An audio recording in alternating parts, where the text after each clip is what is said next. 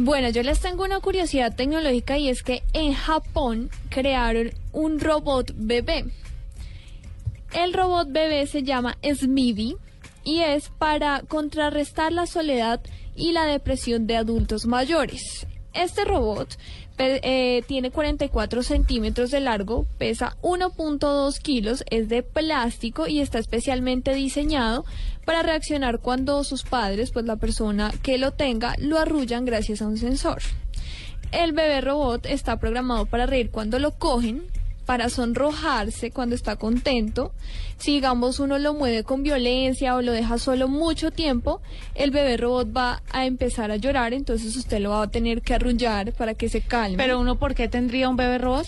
Es en Japón, lo diseñaron especialmente para que las personas, eh, los adultos mayores, eh, dejen la depresión. ¿Usted cree que uno después de haber quedado un muchachito... yo tampoco creo. Va a querer después de estar en sus años mozos, ya con pensión, relajado, otra vez querer escuchar a un niño llorar?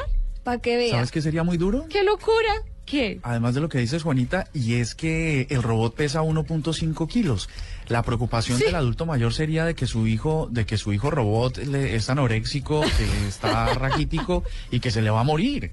No, uno, pero eso es que es un bebé. Un bebé no pesa 1.5 kilos. Mucho más, ¿no? ¿Como tres? Creo que nacen como de pues tres. Pues si nacen, nacen de 3.000 gramos, esos son 3 kilos con 1.5 pues pensarían que, pero es que ya los brazos de los de las personas mayores no son tan fuertes como uno joven. También pues, es como una persona joven.